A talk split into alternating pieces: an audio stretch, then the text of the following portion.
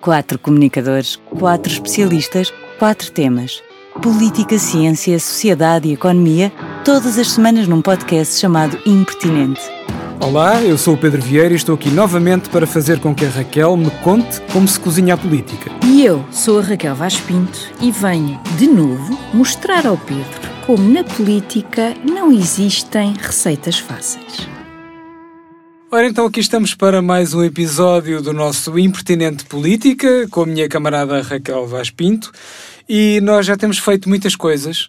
Já temos falado sobre territórios, já temos falado sobre países, já temos falado sobre desporto, já temos falado sobre figuras da antiguidade, uma espécie de best-of em que descobrimos que costumo ter na minha companhia uma Temistoclete, uma t-shirt que ainda está por fazer e por oferecer à Raquel.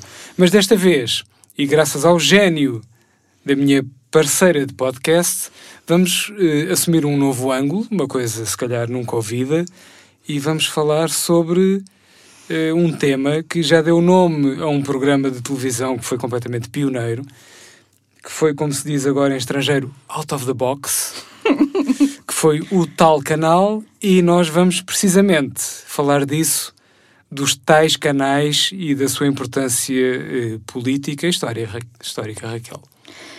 É verdade, aqui o meu camarada, Guilhotinix, outra t-shirt que também está por fazer, uh, tivemos esta ideia e decidimos fazer uma homenagem uh, ao Herman José e a toda a sua equipa, uh, que de facto desbloquearam por completo a, a, televisão do ponto de vista do que era o humor neste país e hoje vamos avançar para um território Uh, algo surpreendente, mas que uh, não deixa. Uh, esperemos que ao longo de tudo isto não vamos, enfim, meter muita água, esperemos que não, mas vamos falar-vos de como canais importantes ao longo desta história mudaram o mundo e ajudaram-nos também a mudar o nosso mundo.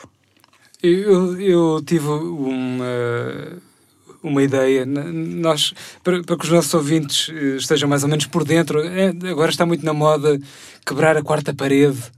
E, portanto, nós vamos quebrar aqui um bocadinho a quarta parede eh, do, do, nosso espetáculo podcast e vamos introduzir um bocadinho os nossos ouvintes à preparação deste episódio. E, e nós fazemos sempre reuniões, eh, porque isto é uma coisa séria, não é? E fazemos preparação, discutimos temas. Eu encontrei aqui uma chave para este uh, programa sobre canais, quando estávamos a discutir a preparação do dito, eh, que foi dizer a palavra Veneza. E quando eu disse a palavra Veneza na preparação do nosso episódio, percebi que a Raquel poderia estar perfeitamente duas horas a falar sobre essa uh, metrópole italiana. Uh, metrópole marítima, canalesca, não sei se este adjetivo existe, provavelmente não, Uh, e, e, que poderíamos facilmente consumir boa parte deste episódio. Mas os canais uh, têm sido muito importantes ao longo da história. Uh, falámos um bocadinho a preparação sobre a Mesopotâmia, sobre o crescente fértil, eh, que é uma expressão que todos ouviram com certeza na história. Mas nós, para podermos rentabilizar o nosso tempo, porque tempo é dinheiro e Veneza sabe bem que tempo é dinheiro, resolvemos dividir este episódio em três partes e a primeira delas será sobre a Sereníssima, Raquel. É verdade. Quando Pedro sugeriu Veneza, digamos que eu saltei na cadeira uh, e uh, cheguei à felicidade suprema. Veneza é, do ponto de vista da geopolítica, um talvez o melhor de todos os territórios. Ou seja, se eu tivesse que escolher um sítio no mundo se eu tirasse uma fotografia daquele território quando começou a ganhar asas e me dissessem: Olha, aqui está os primórdios de uma potência extraordinária, a gargalhada provavelmente seria ouvida em Marte, porque Veneza tinha tudo contra si. E é uma história muito uh, diferente, uh, única, original, surpreendente, ouçam os adjetivos, não são suficientes para descrever este território e o modo como este território ganhou, foi ganhando força e, sobretudo, passou a dominar, enquanto intermediário, boa parte do Mediterrâneo e uh, a importância, uh, seja das várias rotas comerciais, seja, evidentemente, a sua originalidade, uh, que ainda hoje, se quisermos, basta irmos a, este, a esta cidade magnífica para ficarmos perplexos. Como é que foi possível alguém sequer ter a ideia de construir uma cidade? Sequer de fazer uma cidade naquele sítio, não é? De pensar nas, nas gôndolas, uh, de imaginar uh, a navegação e, portanto, é verdade que hoje vamos falar de dois canais muito importantes para a história do mundo, o Suez e o Panamá, mas começamos com a terra dos canais, que é justamente Veneza. Ora bem, para este, para este pequeno, enfim, pequena introdução ao tema a esta cidade, uh, o livro crucial é o livro do Roger Crawley, ele chama-lhe Cidade da Fortuna, uh, como Veneza uh, conquistou e perdeu um império naval. Nós não nos vamos ralar com a parte do declínio, porque isso também não me interessa agora. Mas ele, para nos tentar explicar como é que aquilo de facto é é, é, é, estava longe de tudo o que se pudesse imaginar, ele diz-nos assim: a prosperidade da cidade uh, estava baseada uh, em nada que fosse tangível. Não tinha terra, não tinha recursos naturais, não tinha produção agrícola, nem sequer tinha uma população que fosse um portento em termos de quantidade. Não existia literalmente terreno sólido debaixo daqueles pés. A sobrevivência física dependia, aliás, de um equilíbrio ecológico extremamente frágil. Veneza foi talvez a primeira economia virtual cuja vitalidade deixou os estrangeiros absolutamente perplexos. Quais eram as suas colheitas? Ouro. E, ao mesmo tempo, vivia sob este medo uh, constante de que se as suas rotas comerciais algum dia fossem cortadas, bloqueadas, ou caso, enfim, os tais portugueses, uns séculos à frente, descobrissem outra rota alternativa, leia-se a Rota do Cabo, todo este edifício magnífico, pura e simplesmente, poderia colapsar. E logo aqui nós começamos com esta ideia que é a Veneza salta de forma categórica boa parte daquilo que é a história tradicional que nós uh, fazemos da própria Europa. Uhum. Mais à frente, só para perceberem bem como é que isto, isto, isto, nós hoje olhamos e achamos, uau, que maravilha! Mas não nos passa pela cabeça que aquela maravilha era absolutamente, foi contra tudo e contra todos. E ele diz-nos assim: antes de Veneza ser justamente a maravilha do mundo, era sobretudo uma curiosidade. A sua estrutura social era um enigma e as suas estratégias uma fonte de desconfiança. Sem terra, Veneza não teve feudalismo. Sem uma divisão clara, que foi importante, ou, bem, não posso dizer importante, mas que foi uma realidade na Europa, sem divisão clara entre os cavaleiros e os servos. Uhum ou, ou, ou entre os nobres e os, e os servos. Sem agricultura, uh, qual era o seu produto? O dinheiro. Os seus nobres eram, no fundo, príncipes mercadores ou negociantes, se quisermos ser menos suaves, que podiam comandar uma, uma frota e calcular o lucro assim à primeira vista. As dificuldades desta vida de Veneza acabavam por ligar todos, juntos, num ato de solidariedade patriótica que exigia uma autodisciplina e uma certa dose de igualdade, tal como a tripulação de um navio, toda ela sujeita aos perigos do mar profundo. A posição geográfica, o modo de vida, as instituições políticas, as, as próprias uh, tendências, as próprias convicções religiosas tornavam Veneza distinta. Vivia entre dois mundos, entre o mar e a terra, entre o Oriente e o Ocidente, e, no entanto, não pertencia a nenhum deles. Cresceu como um súbdito uh, dos imperadores de Constantinopla, portanto, da cultura grega, uhum. da qual retirou a sua arte, as suas cerimónias, todas elas muito elaboradas, e todo o seu comércio, e por outro lado eram católicos e por isso uh, súbditos nominais do Papa, que aos olhos de Bizâncio era o anticristo. Entre forças tão opostas entre si, lutavam para manter uma liberdade muito particular. Os habitantes de Veneza, várias vezes, mas várias vezes, desafiaram o Papa, que, eh, não uma, mas várias vezes também ao longo da história, os excomungou, a cidade toda, assim para ficar resolvido. Era mais fácil também. Era mais, é? era mais económico. Mais económico. Claro. Resistiram a soluções tirânicas em termos de governo, construíram para si próprios uma república, liderada por um Doge, mas a, a, quem colocaram tantas restrições que o pobre do homem não podia receber qualquer presente, qualquer ofrenda dos, de estrangeiros, fossem eles dignatários ou os outros, uh, mais substancial do que um vasinho com ervas aromáticas.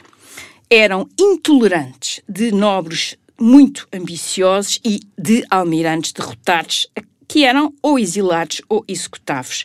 executados. E, no entanto, estabeleceram um sistema para controlar a corrupção com tantos, como nós dizemos agora, checks and balances, que era labiríntico, tal como os canais sempre a mudar da sua própria lagoa. Isto que eu acabei de dizer é tudo retirado tirando assim uma outra palavrinha mais entusiasmada, uh, do livro do Roger Crowley, que vale genuinamente a pena ler. Ora bem, Veneza. Porquê Veneza? Desde logo, o facto uh, de, daquilo, de, do, do, terreno ser pantanoso, uhum. úmido, no fundo ninguém queria ir para ali. E isso, desde logo, protegeu este território das constantes invasões que caracterizaram esta região.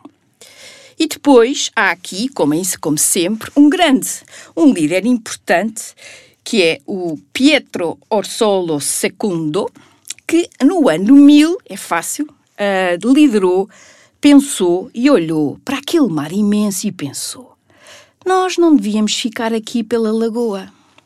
E mais, para Veneza algum dia poder sequer aspirar a ter algum papel no mundo, leia-se no Mare Nostrum, uh, nós temos que dominar o Adriático.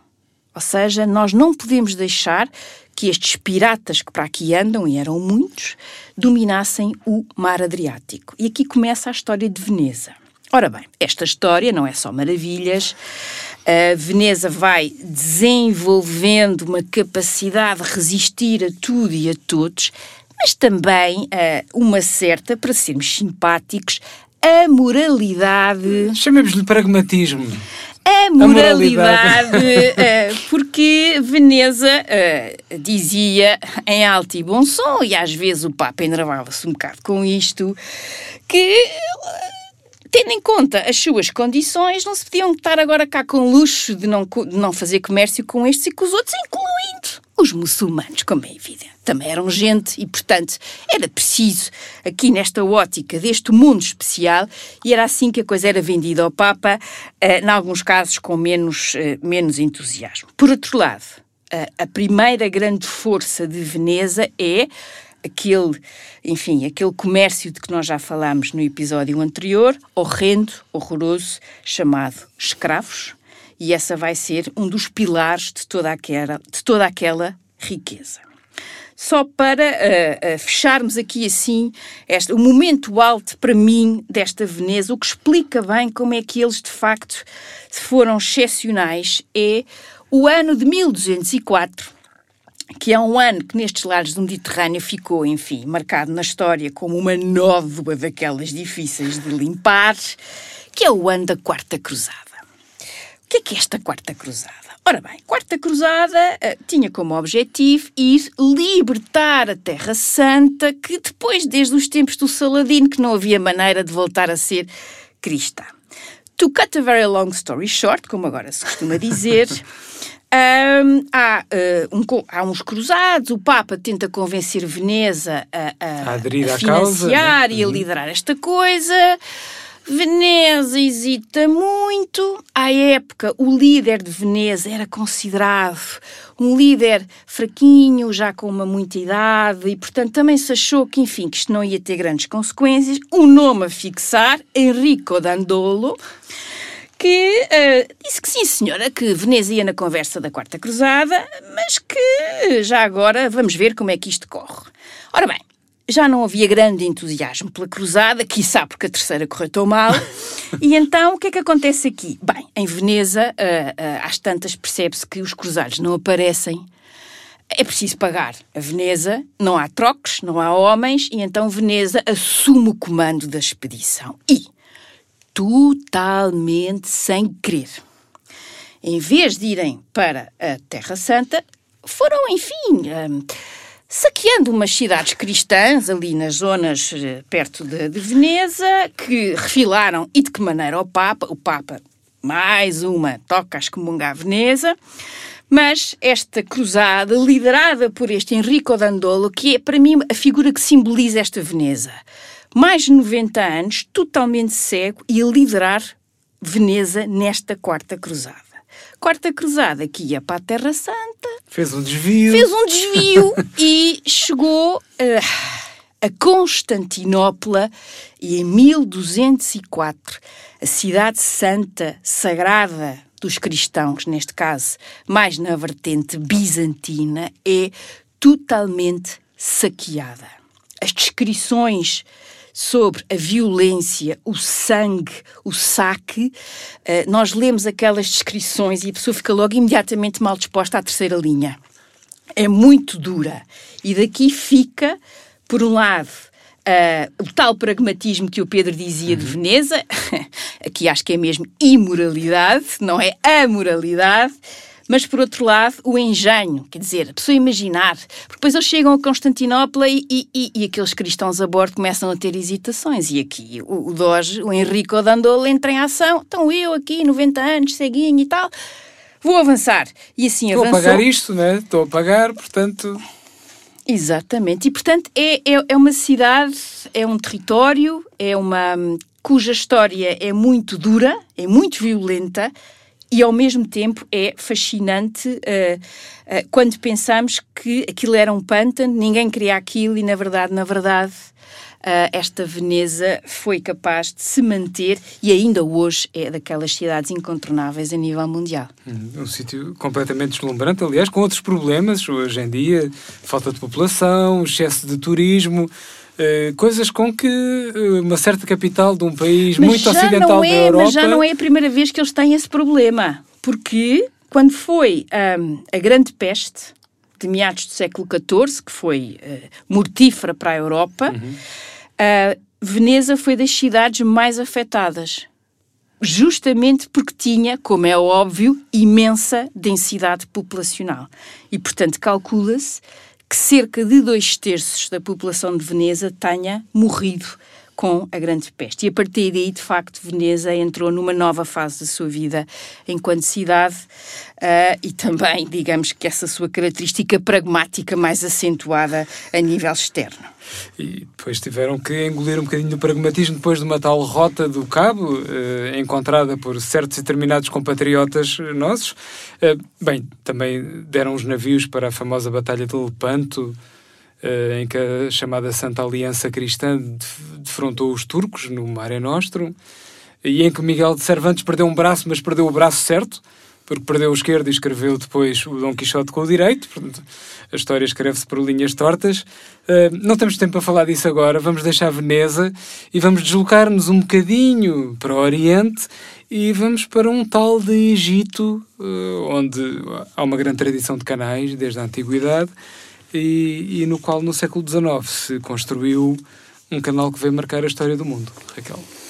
É verdade, olhem, eu estou proibida pelo camarada Guilhotinix de falar na antiguidade, portanto... não, não estás nada, estou, estou, é só por uma questão de tempo, tu, agora pões-te é? pões a fazer de bonzinho da fita, mas eu bem sei Eu por mim falava sobre a Babilónia não, e sobre não, o Iraque. Não, não, não, não vires o bico ao A Mesopotâmia, que eu descobri que quer dizer entre dois rios, ainda por cima. Mas não podemos falar disso. Não, de tudo. Uh, vamos lá ao Egito. Olhem, como remetendo para o nosso episódio anterior sobre a independência do Brasil e do ponto de vista moderno, se tivermos que encontrar aqui uma responsabilidade, é tudo culpa do Napoleão. Ora bem, Napoleão. Do mundo em geral, não é? Não é só. É? Ou pelo menos de boa. Sim, é verdade. ele, ele, estas suas ideias. Bem, quem ouvir isto, eu sou. Eu gosto imenso de Napoleão, não me interpretem mal. Só acho que ele não devia ter largado a Maria Justina, mas isso é outra conversa. Ora bem, Napoleão. Ele faz uma expedição, uh, ele lidera uma expedição ao Egito uh, em 1798. Aquilo tinha uma vertente militar que vai correr mal. O que nos interessa aqui é que com essa expedição uh, vai um conjunto de técnicos, uh, de especialistas, de sábios, de cientistas para mapear o Egito como um todo. E daqui, mais importante de tudo, nasceu uh, uma paixão genuína uh, francesa pelo Egito e o Antigo Egito ao longo do século XIX, que aliás é uh, nunca perder, uma das regras da minha vida é nunca perder uma oportunidade de salientar um tal de Champollion, um dos meus heróis, uh, e que conseguiu decifrar os tais hieroglifos e que justamente em 2022 assinalamos, comemoramos os 200 anos dessa, dessa, dessa descoberta do ponto de vista do saber. Ora bem, esta expedição de Napoleão começa um grande interesse, grande cartografia e por aí fora, e há aqui, desde logo, a influência uh, de um tal de Saint-Simon, uh, que vai ser aqui muito importante, porque uh, o que é que ele vai fazer? É, é aqui uma geração muito alicerçada uh, no papel da ciência, uh, desta ciência muito ligada à, à escola politécnica, ou seja, uma escola que é fundada no final do século XVIII e que vai ser importantíssima para toda esta procura da ciência, do progresso, que é aquilo que mais me impressiona Uh, seja na construção do Suez, seja na construção do Panamá. É esta ideia de que a ciência ao serviço do progresso é capaz uhum. de mover. Na liderança, né? Ciência uh, na liderança. Impressionante, impressionante. Com todos os problemas que depois isto acarreta. E este Saint-Simon tinha, aliás, estabelecido aquilo a que ele chamou a religião mas da ciência, na qual uh, o santo patrono era uh, Isaac Newton. Portanto, há quem tenha sei lá, arcanjos, santos, Abraão e tal. Outros apostam no Isaac Newton e, portanto, é uma figura interessante e, sobretudo, Curiosamente, esta ideia... o Newton, ele próprio cristão e crente. Claro. Claro. É, voltas que a história dá. É verdade, é verdade. Oh, meu Deus. Ora bem, e aqui uh, temos, isto é uma, mas este San Simon vai criar uma escola, há aqui um conjunto de pessoas que o vão seguir, há um legado, há crentes, há seguidores entusiasmadíssimos e, uh, como nos diz aqui o livro do Zachary Carabel, que chama-se Parting the Desert, a criação do canal do Suez e que vai servir agora aqui de nosso, nosso apoio, ele diz-nos assim, começaram a espalhar, diz ele, o Evangelho de San Simon dos quais um dos pilares fundamentais era que o mundo deveria estar ligado através de canais. Isto cai lindamente à época e, sobretudo, porque uh, para um dos uh, seguidores de Saint-Simon, esta ideia do canal do Suez era uma espécie de uh, entre o Oriente e o Ocidente, a ligação entre duas civilizações. Claro está uh, que ao longo de todo este processo uh, poucas pessoas se lembraram de perguntar aos, aos próprios egípcios o que é que eles achavam sobre o assunto.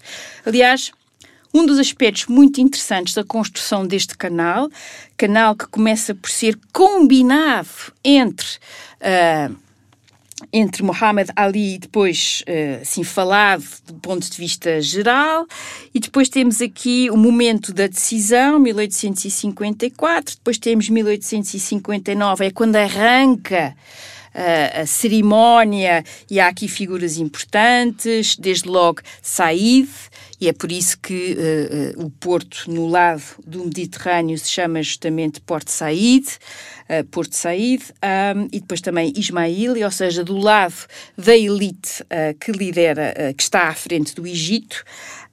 e neste contexto todo, nós temos aqui figuras muito relevantes. Desde logo, a pessoa que melhor vai encarnar este espírito, não sendo ele próprio um engenheiro, que é interessante, que é este Ferdinand de Lesseps. É aqui a grande figura à volta da qual tudo isto se vai pondo em marcha, o canal fica pronto, entre aspas, porque tudo isto é uma aventura, é daqueles, ouçam, é daquelas sagas, daquelas epopeias, épica, é? que a pessoa vai para aí a um terço disto e já, eu já, eu, eu já, eu só fico exausta. Fico exausta porque o que ele tem que gerir Uh, uh, o autor, aliás, até destaca e diz: uh, ele é aqui a figura fundamental e diz, pela sua visão, pragmatismo, e aqui é no sentido mesmo restrito, não que o Pedro disse há bocado, não, não e tem a ver força de vontade. Ele tem que lidar com os líderes do Egito, nestas várias gerações, tem que lidar com os otomanos, que são tecnicamente, formalmente, os soberanos daquele território, mas na verdade não mandam grande coisa. Depois tem que lidar com os britânicos, porque a ideia do canal não foi deles, não gostaram daquilo e fizeram uma, uma campanha de relações públicas a destruir por completo o canal, os franceses e tudo o que viesse por aí fora e depois uh, teve que também uh, finalmente conseguir o apoio Uh, do, uh, de, de, Luís Napoleão III, a mim custa-me um bocado dizer isto, porque para mim Napoleão só houve um, uh, e aquele, aquele, aquele, aquele período, século XIX francês, que é o Segundo Império. Portanto, no meio de tudo isto, há o povo, o povo a quem ninguém perguntou e que, aliás, vai ser requisitado através do trabalho forçado, que é aqui fundamental para fazer este desbloquear absolutamente extraordinário. A, a, a força, o orgulho francês ao fazer tudo isto é uma coisa impressionante e isto é de tal maneira marcante que. Um, Uh, o próprio uh, o Egito tenta convencer, porque não foi à primeira, um tal de Verdi, a escrever uma ópera para assinalar em grande esta inauguração do Canal de Suez em 1869. O Verdi faz-se de caro. Uh, e, mas lá aceita fazer a coisa e a, a ópera, a ida, como todas as grandes de obras, está atrasada e, portanto, só é estreada. Nós estamos familiarizados em... com isso. só é estreada em 1871, dois anos depois, uma ópera que tem tudo a ver com o território do Egito e a sua história.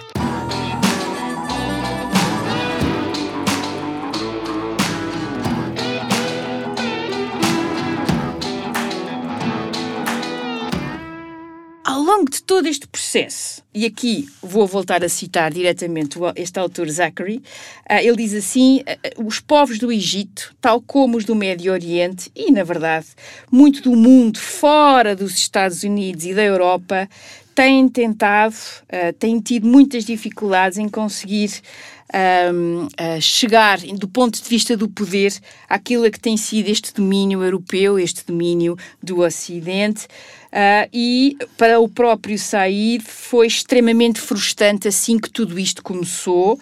Um século e meio mais tarde, essa frustração vai dar origem à amargura e depois, mais tarde, ao ódio. Ou seja, porque por um conjunto de peripécias e alguns gastos excessivos, em particular do último, do Khediva de, do Egito, uh, este canal que acaba por ser aqui uma espécie de parceria franco-egípcia, acaba depois por ser, uh, acaba por se transformar uh, numa num instrumento ao serviço do Império Britânico e isso vai ser depois aliás evidente em todo em todo este em todo este processo e não deixa de ser curioso porque, estes, uh, porque esta, esta, este esforço enorme da engenharia francesa depois também vai influenciar e vai começar uma outra epopeia, uma outra aventura. Como podem ver, uh, uh, Le Cep está uh, em grande em termos de canais, tem uma a, a fama deste homem, uh, o, a forma como ele é recebido, é de facto um feito absolutamente extraordinário. Olhem, e ao longo de todo este processo, ouçam, aquilo derrapa várias vezes, uh, ele tem que fazer um conjunto de estratagemas financeiros, depois tem que acabar por abrir as, as ações e, no fundo, quem o vai salvar vai ser o próprio povo francês que compra aquelas ações. Uma espécie ah, de operação coração do canal do Suez. Olhem, 3 mil, 3 mil, 3 mil coisas, é impressionante o que, o, que é, que aqui tem feito. E no meio de tudo isto, porque isto está a ganhar uma fama e está a ganhar, como diríamos hoje, uma tração, ou seja, tivesse Lecep Twitter, isto era viral, estão mesmo a ver. Um, e às tantas, há um, um, outro francês que, sabendo disto e também querendo, entre aspas, colar-se a esta maravilha, uh, um tal de Frédéric Auguste Bartholdi, Uh, sabendo que Lecep tinha pensado na ideia de fazer um farol ali para as bandas do Mediterrâneo, decidiu apresentar uma proposta, assim um bocadinho cara, uh, mas que seria uma figura, uma mulher, numa figura extraordinária, uh, que, a quem, à qual ele deu o título de O Egito trazendo a luz para a Ásia. Ora bem, quer os líderes do Egito ou o líder, melhor dizendo, que aqui não há cá democracias, uhum. seja o próprio Lecep, acharam aquele projeto um bocado carote. E o que é que aconteceu? O Bartoldi fartou-se de ser esnubado, partiu para os Estados Unidos e vendeu esta ideia brilhante aos americanos. E em 1886, lá, lá, lá, lá foi inaugurada a Estátua da Liberdade. Desta vez, é claro, porque como era Estados Unidos era outro nível, com a Ásia, a liberdade uh, liderando, esclarecendo, à frente, lidando o mundo. Percebem? Portanto, isto é outro nível, mas tudo vai acontecendo uh, nestes, nesta época e de facto é este século XIX, este final do século XIX, se nós pensarmos bem, é o Eiffel a fazer a torre. Na altura, os parisienses acharam aquilo um horror. Imagine-se agora alguém fazer alguma coisa à Torre Eiffel.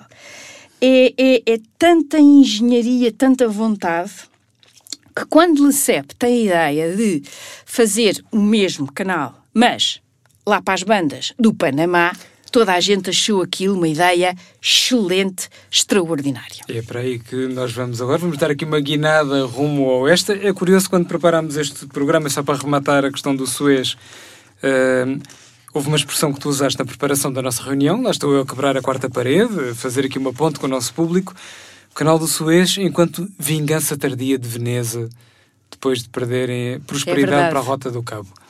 Mas já foi um bocado tarde, porque uh, em 1869, quando o canal é aberto, a pobre Veneza está quase a ficar sem a sua querida independência uh, e já está a ser engolida por essa coisa chamada unificação italiana, que começou em 1861 e que só termina, do ponto de vista formal, dez anos depois, com dois problemas que estavam para resolver. Um, Veneza, claro, eh, que durante séculos não quis cá saber de unificações, e uma outra coisa chamada Estados Papais também foi outro problema para ser resolvido e que uh, lá foi. Portanto, aqui uh, a abertura destes, deste canal voltou a mudar uh, esta, esta rota, voltou a, a, fazer com que aquilo que era a Euroásia, hoje em dia é uma expressão muito em voga, uh, mas por razões diferentes, uh, acabou por voltar, uma espécie de voltar a estar uh, em cima, mas na verdade já não foi durante muito tempo, porque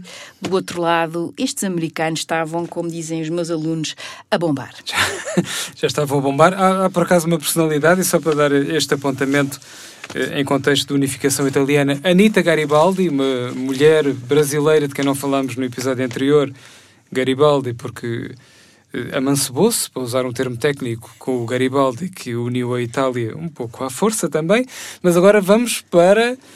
Olhem, este eufemismo é bonito. É... vamos para o oeste e para aquela região da América Central, Raquel, o Panamá. É verdade. Olhem, desde logo todo este entusiasmo, uh, ninguém questionou de forma séria o Ferdinand de Lesseps. Era o maior. O homem tinha conseguido pôr o canal do Suez em marcha, nem havia cá discussões. Neste, eh, em toda esta, esta, esta volta, nós poderíamos pensar: ok, então, mas canal do Panamá, Estados Unidos, na verdade, os Estados Unidos não deixaram, olharam para aquilo como óbvio e foi assim uma coisa resolvida e feita. E o que é espantoso nesta história, e aqui o livro absolutamente crucial, é, é uma maravilha, é do David McCullough, um livro dos anos 70, e chama-se O Caminho entre os Mares, The Path Between the Seas, e é sobre justamente a construção uh, deste canal. e uh, isto começa, a, a companhia fundada em 1880, em versão francesa, e só é inaugurada em 1914. E pelo caminho nós vamos ter de tudo. Olha, desde logo, e, e o livro também traz isso muito, Lecebe que ficou na história e, e, se tivesse feito só aquilo, ainda hoje era o maior, indiscutível, mas que justamente embalado por aquilo que os gregos chamam ubris, ubris. há muito tempo que eu não dizia esta palavra é, neste, nosso, é. neste nosso impertinente, ouçam, isto vai ser uma atrás da outra e tão grande é a, imerecida o seu mérito no canal do Suez é é proporcional à desgraça que se vai tornar este canal do Panamá. Olhem, desde logo há aqui um, um elemento importante. Aquilo começa, ouçam, é as condições do terreno são difíceis. Lesseps insiste não só que seja Panamá, mas que seja um canal sempre ao mesmo nível, como tinha feito no Suez. Uh, e, como sabemos, o canal depois vai ser feito sim, mas com eclusas, ou uhum. seja, uh, com, com, desníveis. Né? Com desníveis, para ser mais simples. Portanto, há aqui um conjunto, ele, ele acaba por ser. Ele, no início deste projeto todo, ele diz assim, e aqui cito. Para, uh, eu confirmo, reitero com toda a sua força que o Panamá vai ser mais fácil de fazer, mais fácil de completar e mais fácil de manter do que o Suez. Toma e embrulha, não foi nada disto. E mais, acontece um, aquilo a que nós hoje chamaríamos, em linguagem mais técnica, uma escandaleira. Ora bem, às tantas, isto começa a correr mal, eh, ele vai usar um conjunto de uh, decisões ou de opções uh, que funcionaram no Suez. É uma espécie de. acaba por ser aqui, ele vai seguir, uh, quando apertado, toma decisões, enfim, dúbias, ou usando aqui a expressão do Pedro do início, pragmáticas. Uh, isto vai correr muito mal e acaba por envolver a classe política como um todo. Havia assim uns favorzinhos, umas ajudas de custo para isto ser mantido. Uh, isto depois também é muito envolto na ideia de que é a honra de França que está a ser questionada.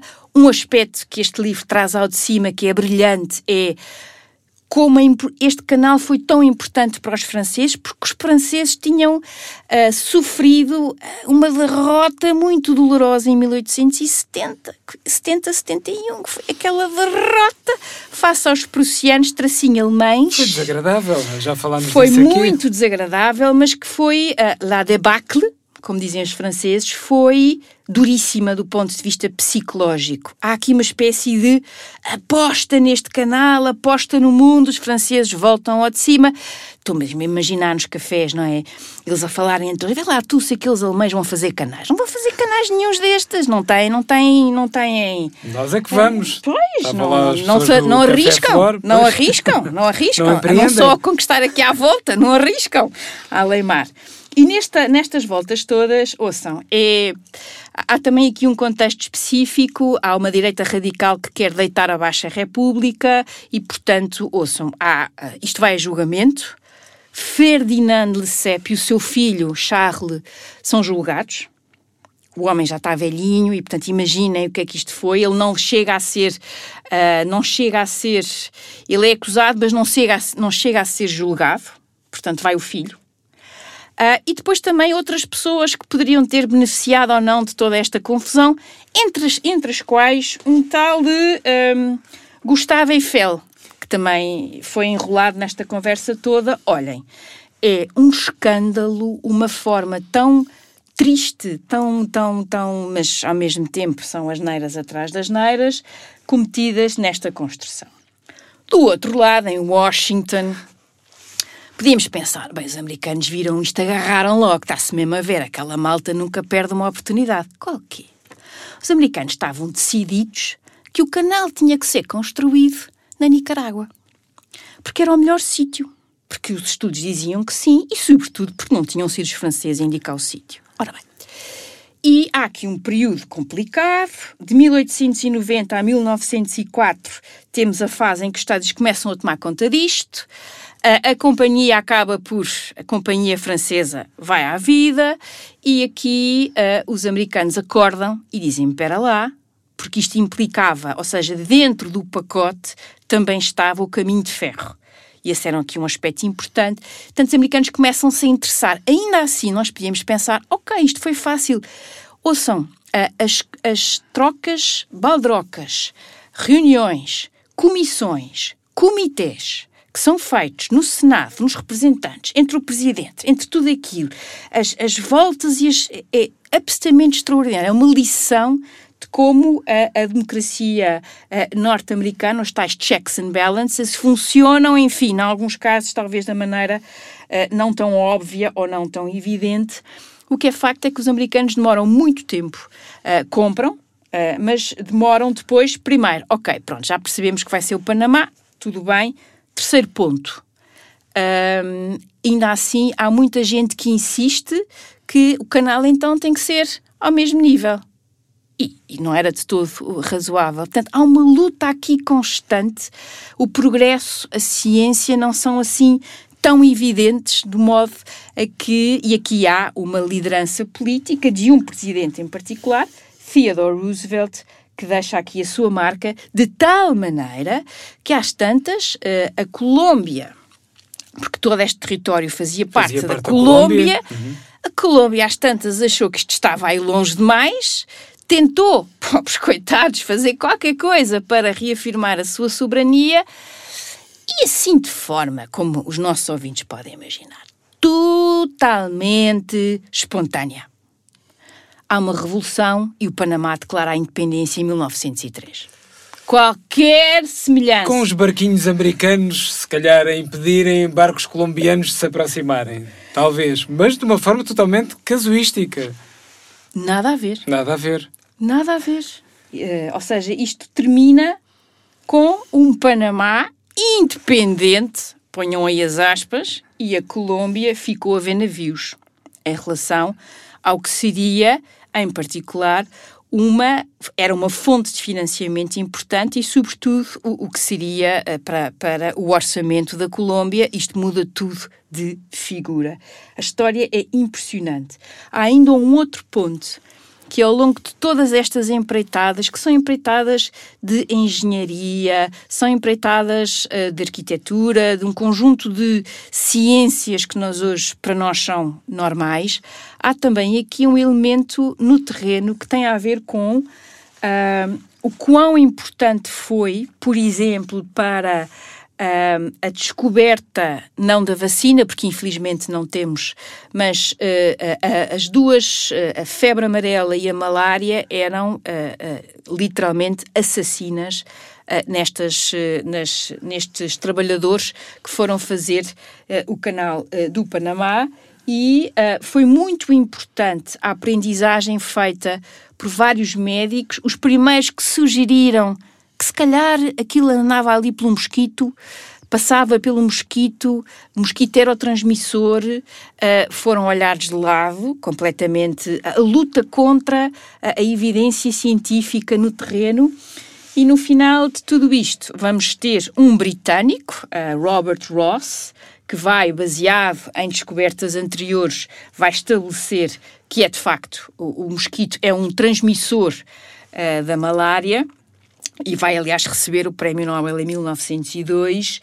E uh, no caso americano há uma figura de todas as que aprendi, conheci ou revisitei.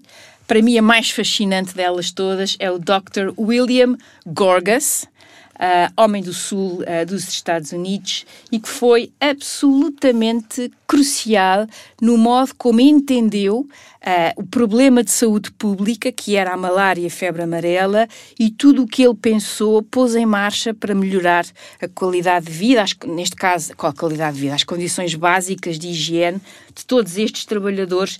É, é uma história também aqui não, avanço da medicina no sentido de compreender como é que se podia tentar evitar e que tipo de mosquito é que era. Uh, é, é, por outro lado, também esse lado muito.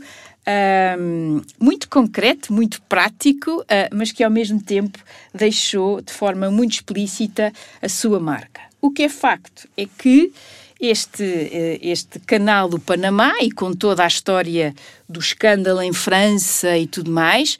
Estava tudo aqui a pensar que esta história última dos Panama Papers, ok, isto é que foi Panama Papers, avant la lettre, como é evidente, uh, e que foi assim uma, uma uma, uma queda um, um, muito dura do ponto de vista uh, não só da figura uh, deste Ferdinand Lesseps, mas também, evidentemente, do próprio orgulho francês.